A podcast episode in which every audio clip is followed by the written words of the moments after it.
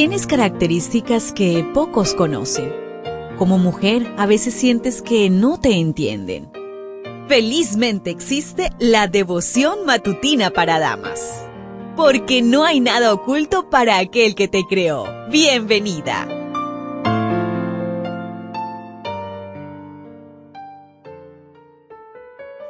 Es grato para mí poderte acompañar nuevamente aquí en la matinal, hija mía no tengas miedo.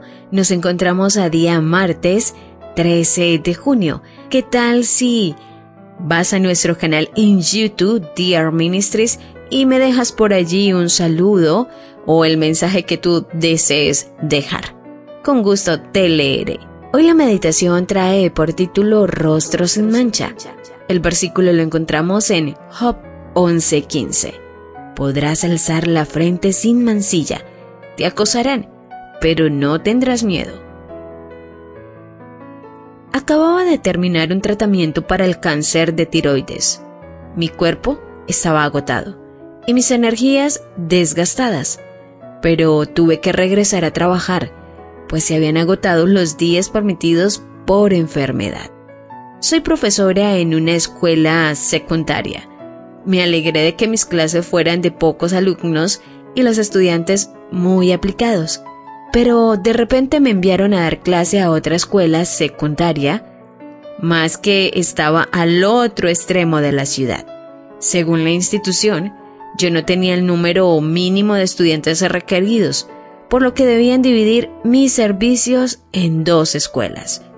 Literalmente me agarraba de las paredes para salir de un edificio y llegar hasta mi vehículo. Sabía que esta nueva prueba venía del enemigo y me prometí mantener mi frente en alto sin mostrar miedo. Cantaba durante el trayecto y aunque las lágrimas brotaban repetía en voz alta, Señor, yo confío en ti. Hubo otras pruebas, como no tener aula propia, subir tres pisos en mi frágil condición de salud y más. Seguí hablando con Dios en voz alta diciéndole que estaba segura de que eso pasaría pronto y tenía un motivo de salvación. Poco después de terminar el primer semestre, se paralizaron las clases por la pandemia de la COVID-19 y terminé el año escolar por la vía virtual. El director de mi escuela principal hizo un pedido al distrito escolar para que me dejaran en una sola escuela. Me necesitaba para un nuevo proyecto y era la única que hablaba español. Regresé a dar clases en forma física casi un año después. Mantuve mi frente en alto. Ni siquiera me vieron llorar ni quejarme. Dios se encargó de solucionar todo. El deseado de todas las gentes, en la página 170 nos dice, nuestra fe en Cristo no debe estribar en que veamos o sintamos que Él nos oye. Debemos confiar en sus promesas cuando acudimos a Él con fe, toda petición alcanza el corazón de Dios. Cuando hemos pedido su bendición, debemos creer que la recibimos y agradecerle de que la hemos recibido.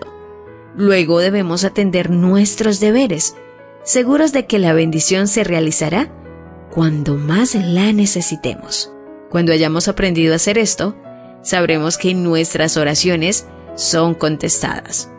Dios obrará por nosotros, mucho más abundantemente de lo que pedimos, conforme a las riquezas de su gloria y por la operación de la potencia de su fortaleza.